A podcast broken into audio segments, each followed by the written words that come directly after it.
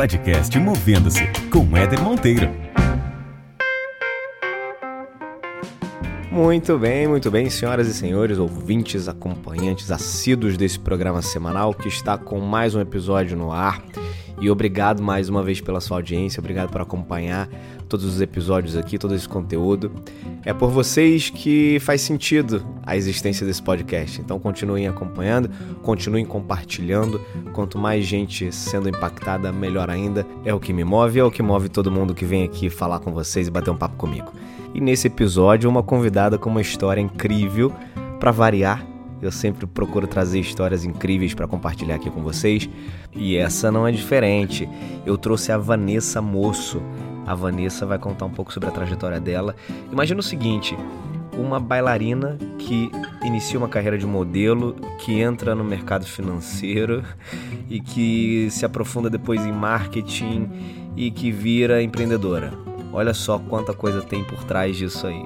A gente bateu um papo muito legal Falamos sobre vários assuntos que vocês certamente vão aproveitar muito. Vamos conferir então esse bate-papo com a Vanessa Moço. Aumenta o som, aperta o play aí, vamos ouvir.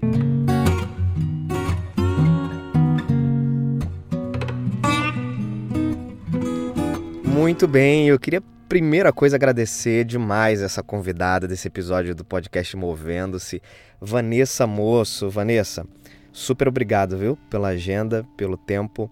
Vai ser muito legal essa conversa. Imagina, eu que super agradeço, me sinto super lisonjeada pelo convite, Éder, muito legal. Parabéns pelo projeto, o conteúdo é muito bacana. Também te escuto, acompanho ele tá no meu dia a dia, já conhecendo um pouco o trabalho e se inspirando, que eu acho que esse que é muito bom. Com pessoas reais, né? Pessoas como a gente, tem os mesmos tipos de aflições, Exato. dificuldades, ansiedades.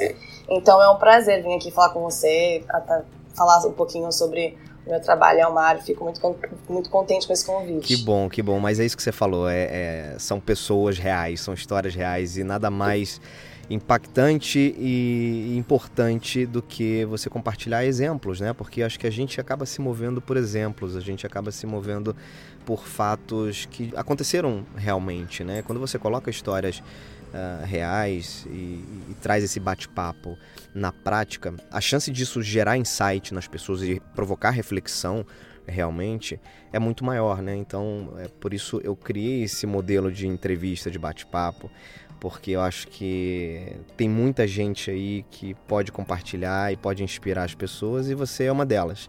Então, por isso te convidei. Obrigada. Mas vamos começar do começo. Legal. Vamos começar do começo, Vanessa. Se você tiver tá. que se apresentar aí para quem está conhecendo você agora, se apresenta sem falar o que você faz. Essa, é, essa já é de praxe do podcast Movendo-se. Depois a gente entra no que Sim. você faz. tá bom. Bom, eu acho que eu posso falar que Vanessa Moça é uma mulher assim bastante determinada, colorida, é, com muita energia, é, desde muito nova, que se movimenta, que é, busca realizar os seus sonhos, extremamente estimulada, muito família. Então, a minha família é uma família do interior de São Paulo, não sou do Rio, e é uma família que sempre me deu valores muito legais, uma casa sempre com muitas pessoas, sempre, sempre muito solidária. E isso, por incrível que pareça, e acho que de uma forma muito legal e genuína, é, é muito embasamento de toda a trilha profissional que eu acabei desenvolvendo uhum. e dos meus projetos que eu tenho até hoje. Então acho que eu posso dizer que a Vanessa é uma mulher que tem muita fé na vida, que acreditou muito sim no que o universo te traz, que você planta e a coisa reverbera, mas que mais que tudo acredita na determinação, foco e nas pessoas também, né? Porque eu acho que a gente sozinho não consegue se movimentar muito não, por mais que tenha força de vontade. Então eu acho que também uma pessoa que tenta aí cultivar boas relações e fazer alguma coisa bacana, seja de uma coisa pequenininha ou de uma oportunidade maior. É isso? É sensacional, sensacional. Acredito muito nisso também. Ô Vanessa, você, você de fato é uma pessoa que já se movimentou muito na vida, né? A tua trajetória, a gente, enfim, já se conheceu aí nos bastidores de outros trabalhos, de outros encontros aí no mercado e conversamos um pouquinho e acho que você é uma pessoa que tem uma história incrível de movimento. Conta um pouco pra gente assim, quais foram os principais movendo-se que você precisou fazer ao longo da tua carreira? Bom, eu, eu realmente, é, me movimentei um pouquinho, mas eu acho que isso também é muito reflexo da nossa geração, né? A geração Y não tem como, nós somos, acho que, um pouco inquietos por uhum. natureza. Mas é, eu sou do interior de São Paulo, uma cidade chamada Bauru. Minha família é de lá, é muito jovem, com 12 anos, ainda novinha. Nós passamos, acho que, para a primeira movimentação, que foi ir para Itapira, que é uma outra cidade do interior, mas que no processo de formação de uma criança esse tipo de mudança é uma coisa que marca claro. muito e hoje eu tenho muita consciência disso. É, me deparei com um novo contexto, uma cidade menor tal, mas com valores muito bacanas. É, muito, muito jovem eu já saí de casa. Eu fazia balé clássico, minha família sempre estimulou multiatividades tanto para mim quanto para minha irmã, a Andressa, que é uma super parceira e faz muitas coisas comigo, inclusive. E então, com isso, eu tinha um certo mais certa exposição, desde muito novinha, com 14 anos, eu comecei a trabalhar como modelo. Uhum. E foi uma fase muito interessante que eu aprendi a amadurecer muito. É, com 16 anos, eu fiz o meu aniversário de 16 anos morando em São Paulo já é, por causa da profissão, trabalhando com isso. E você foi morar sozinha, Vanessa? Foi com. Eu fui morar inicialmente na casa de alguns familiares, tá. foi um pinga-pinga, uhum. né? Um pouquinho na casa de cada tio, mas aí eu me sentia muito sem o meu espaço, né? E, e aí eu tinha na época um empresário que cuidava de, da, da minha carreira, que foi quem me levou e que estimulou e encorajou esse movimento aos meus pais, porque para os meus pais acho que deve ter sido muito Imagino, difícil claro. isso com 15 anos eu já estava de 14 para 15 eu já me mudei para São Paulo, então foi delicado. E aí eu fui morar inclusive numa casa de com modelos, com outros modelos, e aí eu aprendi de fato o que, que era na prática o compartilhar, o vivenciar, a tal da empatia, uhum. né, no dia a dia.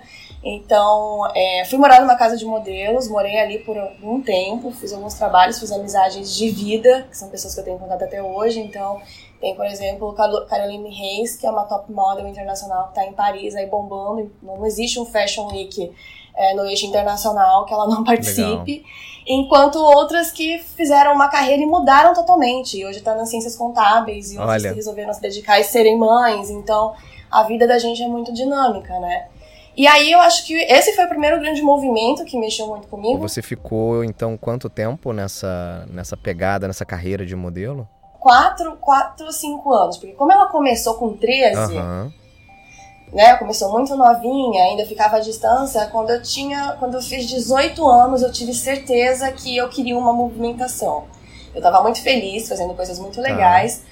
Mas foi um momento que eu parei e falei, mas e o que, que eu vou fazer como universidade? Sim. Eu queria uma coisa Sim. a mais sem de jeito nenhum desprestigiar o, esse universo artístico. Ele é muito delicado, ele é muito trabalhoso, é muito difícil trabalhar nesse universo. Acho que espero que o GLT seja um pouco mais permita ser mais questionador, né? Porque não é uma vivência muito delicada para pessoas que vivem essa carreira, ela não é fácil. E eu queria poder me dedicar a desenvolver outras coisas, outras aptidões também. Tá. Então eu voltei nesse momento, tomei uma decisão. Foi muito difícil conversar com o Booker empresário e falar: olha, tá indo super bem, mas eu não vou fazer mais isso. Caramba. É, e aí, com 18 anos, tomei essa decisão e junto com família, com tudo, tem todo o investimento de energia, de, de, né, de você tirou seu filho do seu ninho, agora que ele tá voando, como assim ele sim, quer voltar? Sim. Então, tem uma série de coisas. Mas foi um movimento muito importante, porque acho que eu amadureci nesse, nesse processo. A gente amadurece com aprendizados, com dores e com coisas muito legais também que acontecem. Com certeza. não foi, foi bem complexo. E aí eu resolvi que eu queria fazer administração, então eu voltei, me meti em cursinho e aí eu me coloquei o desafio de que eu queria fazer uma universidade legal, uma universidade pública. Minha família sempre valorizou muito isso. E, e eu consegui, foi aí uma meta que eu me coloquei, eu queria fazer administração na Unesp em Araraquara, uhum. e aí foi delicado, cursinho, muito estudo. Consegui, entrei, e aí eu acho que esse foi um grande marco, que a Unesp ela me trouxe uma bagagem de formação incrível. Eu tive contato ali com iniciação científica, com empresa júnior, e ela começou a me estimular uma série de caminhos onde eu falei, puxa, tá fazendo sentido eu me sentia mais completa, uhum. né? Sempre ficou esse lado artístico um pouco aqui dentro, mas a universidade me deu caminhos também para usar disso. Acho que isso é um grande aprendizado que teve de uma mudança de ruptura como essa. Que às vezes a gente fica muito com medo de uma mudança, mas as competências elas estão sempre em você. E você pode usar delas, né? Então, por que não continuar trabalhando no lado artístico, ir para uma universidade e ver o que eu podia trazer disso de uma exatamente, forma diferente? Exatamente. Aí na universidade eu consegui me movimentar e consegui conquistar uma bolsa para estudar um período da universidade na Espanha. Fui bolsista, fui na Espanha estudar marketing. Legal. E aí foi muito legal, porque é onde eu tive contato com coisas que são fundamentais para o trabalho que eu faço até hoje, que é segmentação de mercado, que é marketing estratégico e de relacionamento. Voltei, e aí eu acho que teve um outro grande, grande movimento, então, o terceiro, que foi quando eu fui para o mercado financeiro. Eu ingressei como trainee numa grande organização, fiquei por ali de trainee, você vai passando por série de desafios, então de trainee me tornei analista sênior, de analista coordenadora, uhum. de coordenadora consultora. Era, era banco de investimento? Qual era o... o... Era no, foi no Santander. Uhum. Era o Santander. O Santander, ele, esse programa de trainees, ele foi uma coisa assim, muito, muita competição, porque eu lembro que foram na época 17 mil jovens inscritos e entraram 17 pessoas. Agora deixa eu te fazer uma pergunta. Quando você decidiu terminar a tua carreira de modelo, qual era o ano? 2002. Quando você entrou no mercado financeiro? 2009. Então, assim, em, em sete anos você saiu de uma carreira de modelo para entrar no mercado financeiro, né, cara? Assim, é, que é, doido é. isso, né? Como é que, como é, que é, assim, para você? É, na verdade, em cinco, né? Porque quando eu entrei ainda na faculdade, eu ainda fazia algumas Sim. pontas. Não tinha mais essa prioridade, mas ainda, ainda trabalhava, trabalhava com o pé nas duas canoas. Porque acho que transição também tem isso, né? Então foi em cinco E aí você anos. sente que, que essa virada de chave, ela de fato aconteceu quando você começou a fazer esse primeiro trabalho no, no mundo financeiro? Eu, eu acho que ela virou e teve uma coisa muito legal nesse processo, porque as pessoas me perguntavam assim, por que, que a gente deve contratar, dentre tantas pessoas, uma ex-modelo? Sim. Sabe? É, tinha, você não, será que você vai ser feliz aqui? Tinha umas coisas desse tipo, sabe, que eram questionadas. É, eu acho que, assim, não sei se você viveu isso e, e se você pode compartilhar, mas imagino que tem até um pouco de preconceito, né, Vanessa? Sim, eu senti preconceito, mas eu tinha uma coisa, uma voz muito forte dentro de mim que eu, poder, eu poderia ser multi. As pessoas são multis, Lógico. Sabe? E eu acho que até foi legal essa pergunta que você fez, vamos contextualizar isso no tempo, porque realmente eu tive cinco anos aí para entender, estudar na universidade e tudo mais, ir para fora, me fortalecer. E eu acho que hoje a gente vive um momento onde a gente está tendo muito espaço para conversar sobre isso na vida é das verdade. pessoas. Que as pessoas não são só uma coisa. As pessoas são muitas coisas. As pessoas podem sim ter o seu hobby de ser super surfista, mas ser um grande executivo e ser uma pessoa que tem um trabalho social bacana e que também toca um instrumento legal. Então acho que naquele momento é, eu me sentia não talvez não tão fortalecida com esse olhar porque acho que isso não estava tão em voga. Era muito uma cara de ruptura uhum. mesmo. Uma coisa que eu acho que hoje já está mais muito mais sutil, sabe? Muito mais a gente está falando uhum. sobre isso.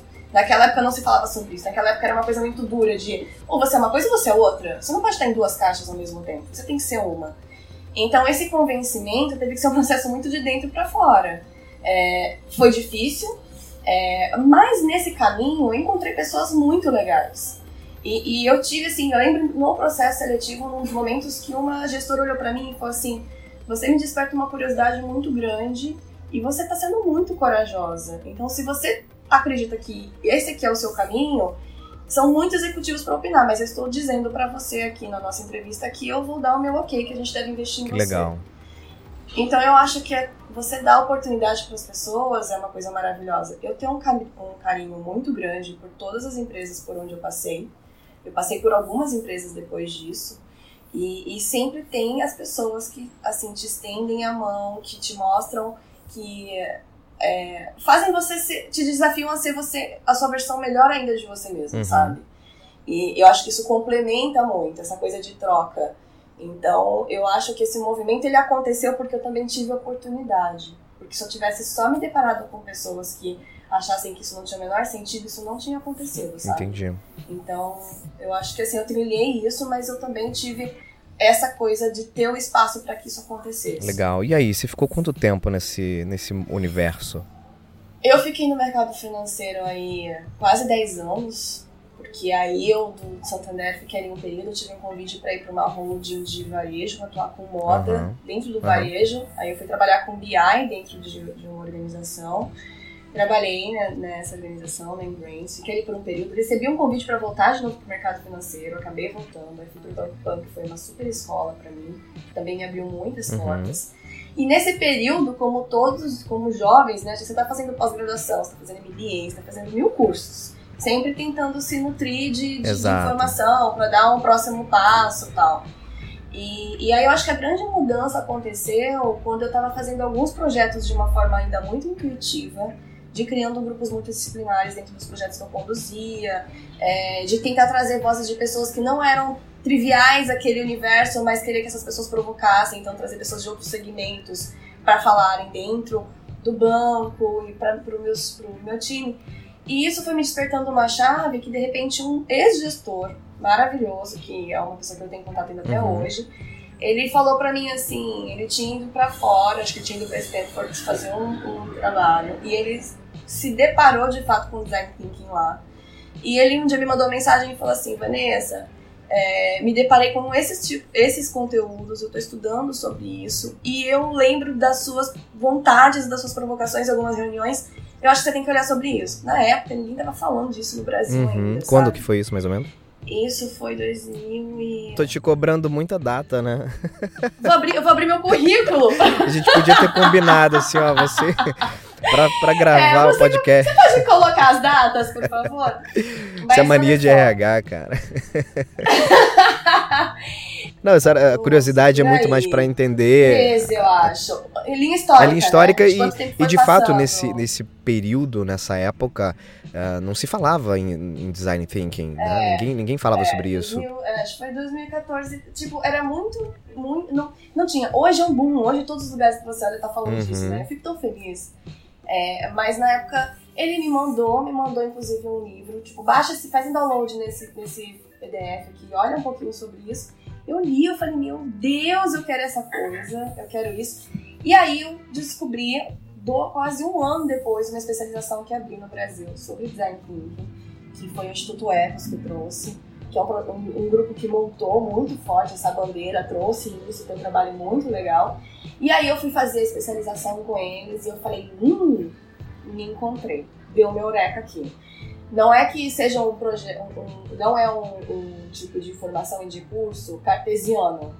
São, né, você entende essa metodologia e você sai aplicando, então essas etapas. Uhum. É muito uma construção de um modelo mental, é muito esse estímulo desse caminho criativo, de ferramentas que podem ser lúdicas e podem gerar essa construção do coletivo então tem uma coisa, e aí eu sei lá, talvez a Vanessa de Artes encontrou uma coisa que mexia com esse mundo de negócio, e aí eu me apaixonei por isso. Legal.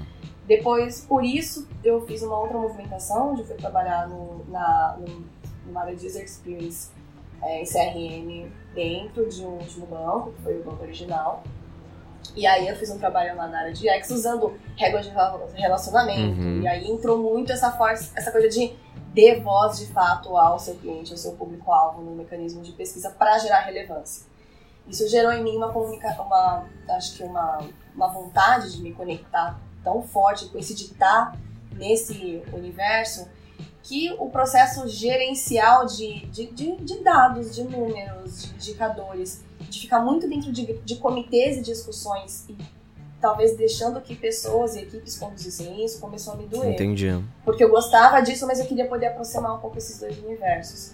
Mas eu entendi que dentro de organizações muito grandes, eu tinha que fazer uma escolha. E você também trabalhar com gestão de pessoas e equipe e tal, dedica um, um, precisa de um carinho muito especial para isso. Mas a gente não tem condição de fazer tudo, né? Você tem que fazer algumas escolhas. Claro. E cada escolha é uma renúncia, né? Cada escolha é uma renúncia, exatamente. Então foi um pouco nesse movimento que eu comecei a pensar muito sobre empreender. Uhum. E aí em 2017, final de 2000, bem, bem de 2017, foi quando nasceu a Almar, que foi a empresa que eu construí meio que pegando um pouco de toda essa bagagem, uhum. de todo esse aprendizado.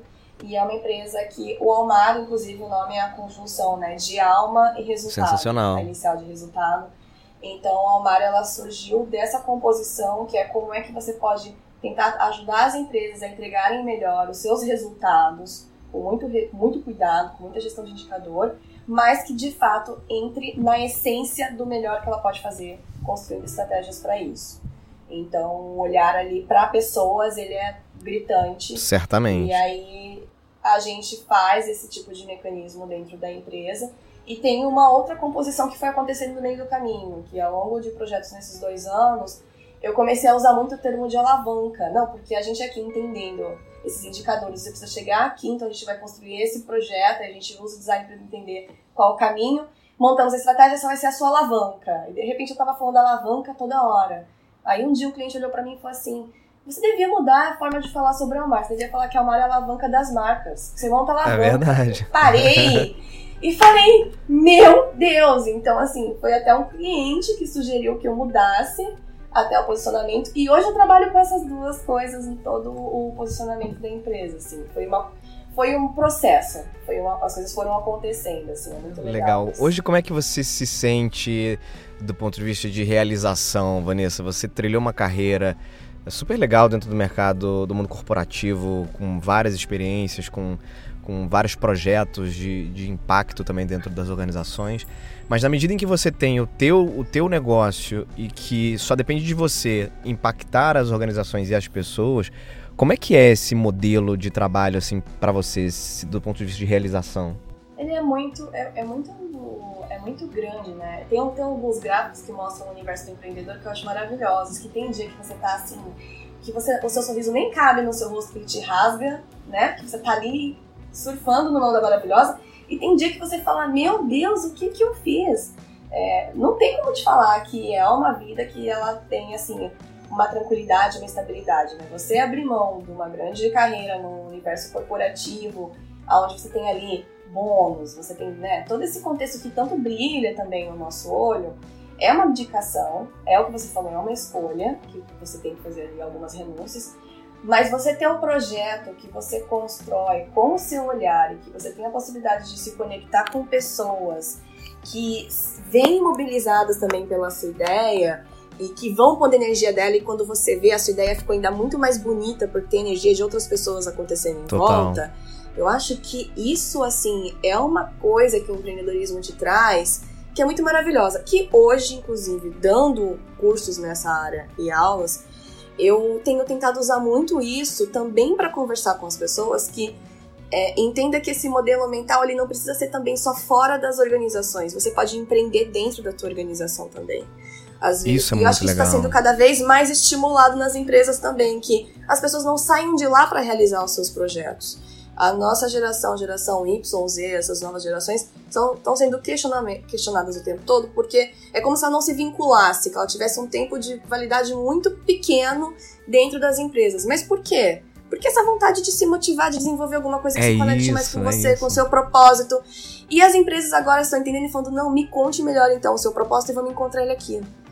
Então eu acho que a gente está num movimento de mercado muito interessante e tenho sido levada até para algumas empresas para estimular e conversar sobre isso, para que as pessoas, às vezes, que querem realizar um sonho, avaliem se realmente esse sonho também não cabe Aham, ali. aham. Porque se for bom para ela e para a organização, Todo mundo ganha, por né? que não?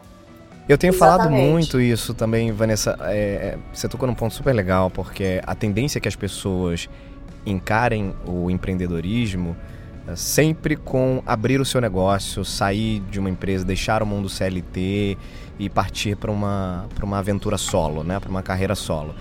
E não é isso necessariamente, né? O, o- o empreendedorismo ele vai muito além disso, né? O espírito empreendedor Sim. ele pode acontecer em diversas formas, inclusive dentro das próprias organizações, do próprio mundo corporativo. E aí é bacana que, que você trouxe esse assunto, porque as empresas têm realmente começado a enxergar isso e despertado nas pessoas essa, esse- essa vontade de fazer acontecer dentro da própria organização. E você não precisa necessariamente sair de lá para fazer um movimento, né? É. Eu até brinco assim que um pouco Almar, eu acho que ela é um movimento meu de, de alma, entendeu? É, e eu quero que ela seja um movimento mesmo. Hoje eu vejo que ela tá muito melhor do que há dois anos atrás, porque ela tem outras pessoas envolvidas nessa rede, trazendo muito mais valor do que eu teria condição de fazer sozinha. Aham. É, mas que é, a Almar é uma forma que eu quero muito que essa empresa cresça e continue crescendo, mas eu tenho certeza que se de repente eu tiver alguma decisão e eu resolver voltar para o mercado corporativo, isso vai vir junto, assim como isso vai junto com todo mundo que participou desse processo. E porque eu acho que às vezes a coisa fica muito delicada e muito densa, como se você se conectando com algo, a, a decisão ela pode ser também um pouco mais leve, mais sutil. Aham. Não precisa ser tão pesado, sabe? Eu acho que esse olhar está sendo construído é muito bacana porque é, não precisa ser de fato naquela posição, aquela cadeira. Uhum, uhum. É, é, isso tá com você, é o seu combustível, e então eu super estimulo isso. Eu, du durante esse período ainda no mercado corporativo, quando eu tive uma dessas propostas de sair de um projeto que eu estava, que era muito legal, para ir para um outro projeto que também brilhava os olhos, eu fiquei desesperada, que eu não sabia o que fazer naquele momento, parecia que a minha vida ia Ah. acabar, abdicar de algum. Aham. É, teve uma coisa que foi muito interessante, porque quando eu entrei como treino no Santander, você tinha mentores, né, de carreira. Sim. E aí, eu brinco que eu acho que se eu tive, se eu tenho cinco fichas da sorte na vida, ali eu gastei uma com Ah. certeza. No processo de sorteio, foi um sorteio realmente, eu acabei caindo com o Fábio Barbosa, que era o presidente do Santander e do Banco Real na Legal. época. Que era o presidente do Santander, que foi quem desenvolveu todo o posicionamento do Real e continuou presidente do grupo mesmo quando o Real foi ali absorvido pelo Santander. Então existiam algumas reuniões de mentoria. E aí, quando eu me vi nessa situação, ele não estava mais no Santander. Ele já tinha saído do Santander há algum tempo. E eu mandei um e-mail para ele. E eu falei: Olha, eu tô numa situação assim, eu não sei o que eu faço. Eu queria muito poder tomar um café ou, sei lá, fazer uma ligação. Eu queria ouvir o que, que a sua voz da experiência pode me trazer. Porque tem coisas que é a voz da experiência de vida, tem coisa que não é mais um número, não é. E aí eu, já- eu já tinha conversado com algumas pessoas e ele foi muito maravilhoso porque ele me falou: vem aqui encontrar comigo. Eu fui no grupo Abril, na época, ele tava no grupo Abril. Fui até lá, ele me recebeu para tomar um café. E ele fez uma coisa que foi assim genial. Ele me recebeu com uma poesia impressa, que é, é um poema, ele é em italiano, ele chama Va, é, Vadove de Porta e o Core.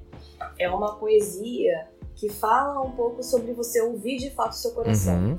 E que você tem que dar ao silêncio para você poder fazer as escolhas, porque a gente cada vez tá tem muito barulho, tem muito ruído e às vezes a gente se perde. A gente não sabe direitinho o que é que a gente realmente quer. Você vê que, que curioso, né? Você provavelmente foi ali já esperando, tinha uma expectativa de ouvir uma lição de business, alguma, Total! alguma dica, né, nessa, nessa linha, e cara, e não foi nada disso, né? Nada disso. Ele, tipo, ele falou, não vou te dar as respostas, porque a resposta tem em você. Parece até, assim, papo, né, Aham, de... ai, aham. meu. Mas foi isso. E esse texto, ele é de uma italiana, ela chama Susana Tamaro. Isso foi tão forte pra mim na época que o papel amarelo que ele imprimiu e ele me deu, ele tá comigo até Que hoje. legal. E ele tá todo amarelado mesmo, vincado, mas ele segue comigo, porque nesse texto ele fala uma coisa muito poderosa que assim, é, que quando você tem caminhos para você fazer uma escolha, para você respirar com profundidade, ser confiante e ouvir você mesmo. Fica parado, fica em silêncio, fala com você e vai aí para de onde para o caminho que de fato fizer sentido. Maravilhoso. E aí, eu- isso foi assim, há sete anos, seis anos atrás. E esse processo, ele continua comigo de uma forma muito forte, porque mais do que nunca eu acho ele um texto muito atual, porque hoje a gente realmente é bombardeado de informação o tempo Uhum. todo. E às vezes não dá tempo da gente se ouvir. Então, é, é- é uma coisa assim muito, e eu tenho uma gratidão enorme por esse, por esse, é, por essa figura impressionante que é o Fábio Barbosa, que escreve coisas incríveis até hoje no LinkedIn dele, e meia ele solta artigos maravilhosos, inspiradores, porque é uma pessoa que tem uma visão e essa sensibilidade, né? Um executivo que eu cheguei lá e eu falei, ele vai olhar e vai me falar, Sim, olha só, é, é- é A ou B, por isso, isso, isso na minha opinião. E ele me deixou com um problema maior, mas acho que é isso, né? A gente. Não- às vezes dizem que não são as respostas, mas são as perguntas que movem o Totalmente. mundo, né? Que, é o de, que vem de Einstein. Eu acho que é exatamente Você isso. tava ali esperando já um PDCA, né? Sair de lá Eu achei que. Eu levei uma SWOT, com certeza. É. Eu não lembro muito bem, mas é a minha cara ter levado uma SWOT preenchida, Aham, entendeu? Pra aham. responder todos os prós e contras dos dois e não foi nada disso, papo. Cara, assim. muito legal. Você trouxe também um, um- um ponto aí que faz total sentido, né? E, e nessa, nessa, nesse episódio que você viveu com o Fábio Barbosa, que é a gente parar pra ouvir a gente, né? É, o, o mundo que a gente vive hoje, com o volume de informação que existe, né? a quantidade de, de informação que chega por todos os lados, é, já é humanamente impossível você conseguir absorver e processar todas essas informações. Inclusive, tem gerado muita ansiedade nas pessoas. A gente está numa geração aí super ansiosa porque a gente recebe uma enxurrada de, de informação e comunicação e você não dá conta de processar isso tudo. E a gente acha que tem que processar tudo, né? E, no fundo não tem. É, e as é. pausas para se ouvir e para entender, cara, como é que eu tô, onde é que eu tô, uh, o que, que precisa de repente melhorar, o que, que eu posso fazer diferente. Essas pausas são muito raras. A gente se habituou a viver na máquina de moer carne, que é, que é a nossa rotina, né, de segunda a sexta, basicamente, a maioria dos brasileiros vive dessa forma, e a gente não para, a gente não tem momentos para se ouvir. E são esses momentos é que fazem com que aquele gatilho dispare e você tenha algum tipo de virada, né? Exatamente. É, isso é tão assim, acho que isso é tão sério que, que a gente está falando e o seu raciocínio de realmente somos essa coisa do moer carne, né, da velocidade que as coisas estão sendo digeridas ou não, porque acho que a gente também como sociedade está regurgitando uma série de é. coisas, apesar do termo ser muito feio, a gente tem uma série de coisas que a gente não está conseguindo. Então, se você olha a indústria de medicamentos, o que está acontecendo, se você olha o, o, a quantidade de é, terapeutas, né, é, sendo acionados e fico feliz que a gente esteja se abrindo para se cuidar como sociedade, precisamos fazer isso e dessa é, humildade de aceitar que você precisa de ajuda, que você tem outras pessoas que possam te ajudar capacitadas para isso. E, e, isso é tão sério que hoje uma das principais atribuições e atuações que a gente tem no Amar é justamente desenvolver pesquisas assim que possam ajudar as empresas a entender como é que elas podem gerar valor através de uma inovação ou de um projeto, um, um, conteúdo, mas realmente na perspectiva do cliente dela para sair de um trivial. E, e, e, às vezes, assim, nesses processos, tem situações, às vezes, que eu filmo, inclusive, para mostrar para o cliente. Você estava achando que isso era a grande resposta, que era o grande caminho, mas olha a carinha do teu cliente que ele fez.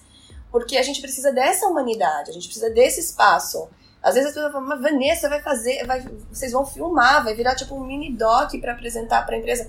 Sim, porque isso para mim é empatia associada é, ao total. negócio, entendeu? E ao mar, é, eu explicar para o executivo que o cliente não gostou de uma ideia que ele está apaixonado há muito tempo é muito difícil. Agora, eu levar para ele a percepção e mostrar para ele, conectar ele com essa emoção, isso é maravilhoso. E também quando ele está inseguro se ele investe ou não, você faz o outro ponto de olha como isso é legal, olha o que aconteceu. Então, esse é o tipo de coisa que me apaixona muito trabalhar na Almar. E a gente tem conseguido fazer coisas muito legais, porque é justamente essa aproximação entre as pessoas. Sim. Que hoje acho que a internet, a tecnologia, ela nos aproxima, mas distancia. Ao mesmo tempo, muito. é verdade. Porque você não tem tempo, né? Então, assim, faz sentido ter um trabalho com persona? Como assim você vai perder tanto tempo discutindo, estudando um perfil e testar e prototipar uma experiência com um cliente? Isso não tem perda nenhuma. É um investimento enorme, uma vez que você associa uma série de métricas por trás disso. Uhum. Existe um método para fazer isso e validar uma ideia. Mas quando você faz isso, é, eu acho que é por isso que eu resolvi montar mesmo, porque essa empresa, porque era isso que eu queria mais na minha agenda. Eu acho que o tempo, todo mundo diz isso cada vez mais, eu acho que o tempo é uma coisa muito importante, que a gente tem que ter muita responsabilidade. E isso foi um outro, inclusive, ó, eu acabei de falar disso e acabei de lembrar, tipo, foi uma outra provocação que o próprio Fábio me disse. Saiba na tua vida que mais difícil do que decidir o que vai acontecer é no que, que você quer investir o seu tempo. Não tem nada que você não possa resolver, mas o teu tempo que você investiu, ele vai ter que te trazer aprendizados e ele vai ter que ser genuíno e legal naquele uhum. momento. Então não faça a sua escolha pelo se eu escolher isso, pode ser que tal coisa vai acontecer. Faça isso pelo que ele pode ser nesse momento, porque às vezes o plano é muito grande e não dá tempo de fazer esse plano todo. E, e eu acho que é de fato isso. É, a gente, como sociedade, está no momento que a gente está sendo questionado sobre isso. Eu estou me aprofundando muito nesse tema, inclusive eu estou fazendo nesse momento uma pós em psicologia sistêmica não sou da área de uhum. psicologia, sou administradora, minha, minhas especializações são em áreas de, de finanças e de gestão de negócios.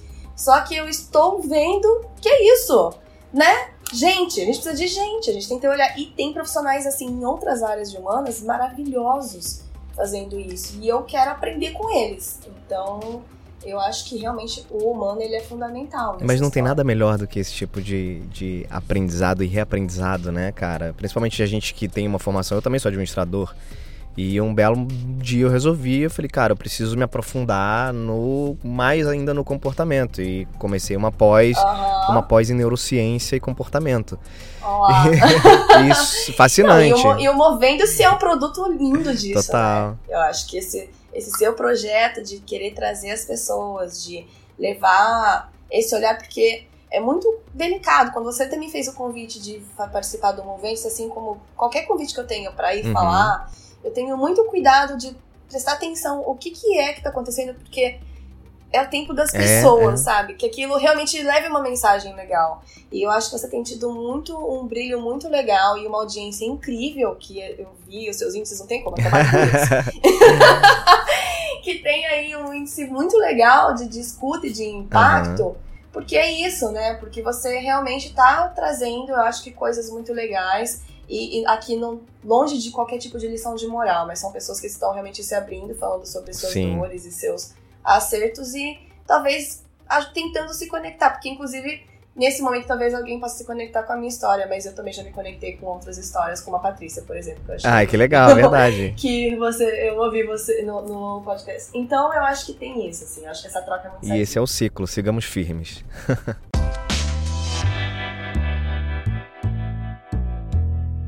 Deixa eu te fazer uma pergunta, mudando um pouco de assunto.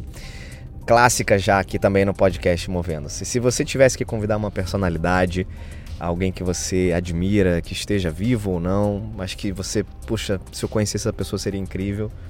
Quem seria essa personalidade e o que, que você perguntaria? Então, né? Dele, super. Uma, uma. É, eu acho que a gente, a gente lê tanto, né? A gente tem. E a gente consome tanto, né? Então hoje YouTube, plataformas, filme, tem, tem muita. Sim. Mas tem assim, tem um, um, um, um cara incrível que eu acho que ele fez um trabalho muito impressionante. E nós, uma grande parte de nós, consumimos os produtos dele até hoje e a gente não sabe o nome dele. É, que é o pai do Lego. Quem? É, o Oli Kirk, ele é um dinamarquês que ele desenvolveu a Lego em 1916. Ah. E a história dele Caramba. é muito impressionante, assim, porque é, eu pesquisei um pouco sobre ele justamente sobre esse trabalho de gerações que eu, que eu estou desenvolvendo agora, uma pesquisa nessa área para levar caminhos né, que possam minimizar um pouco o conflito entre as gerações dentro das empresas, das organizações. E aí eu peguei algumas coisas que conectam gerações. E Lego é uma coisa que consegue fazer isso de uma forma genial. E aí eu resolvi Uhum. pesquisar um pouco de onde veio essa história. E, e o Wally Kirk, ele é de... Em 1916 foi quando ele montou a Lego. Ela não tinha esse nome, ela tinha outros nomes. É, e ele fez isso... Ele era um homem que era assim, ele tinha uma marcenaria. E ele tinha vontade de começar a construir produtos mais focados. Ele Era um carpinteiro, na verdade, ele tinha vontade de fazer produtos com essa coisa. Olha que legal. Então, o Lego não nasceu sendo de plástico, ele era de madeira, ele era de outros brinquedos. Só que ele era um cara que, quando você olha na história dele, ele tava o tempo todo trazendo as pessoas pra junto. Então, ele criava desafios. Olha, hoje a gente vai fazer um bate-papo onde eu quero que todo mundo venha trazer novas ideias e a ideia mais votada vai ganhar uma uma garrafa de vinho. Ele fazia isso em 1920. Entendeu? E assim, a gente máximo. acha super disruptivo hoje a gente fala de design thinking e criar esses processos. Mas por isso que eu Uhum. falo que é um modelo mental, porque a gente, como humano, faz isso há muito tempo, mas talvez a gente não tivesse acesso e a velocidade de troca de informação como a gente tem hoje. E É ele isso, criou, né? criava isso, e, e- e esse legado foi indo. Foi uma empresa que passou por dois incêndios, ele perdeu tudo, ele passou pela recessão de 29 e e- ele passou por muita coisa. E a empresa perpetuou por quê? Porque os funcionários eram tão motivados e apaixonados por aquilo que aquilo foi mudando, reverberando. O filho dele, por muito tempo, trabalhou estagiando, trabalhando no chão de fábrica com as pessoas, produzindo as peças, testando as peças, até vir a assumir o, o grupo. E na gestão dele, é, ele tinha muito, provavelmente, né, essa influência de pai e filho, onde ele tinha esse olhar para o humano. E foi ele que fez a decisão que foi a Eureka na Lego, que além de ter sido a questão do plástico ter o formato que tem até hoje, foi colocar as figurinhas humanas no Lego. E aí, essa Ah, figurinha legal. humana gerou um impacto e uma conexão que fez o produto explodir internacionalmente. E a gente tem isso hoje até hoje. Maravilha.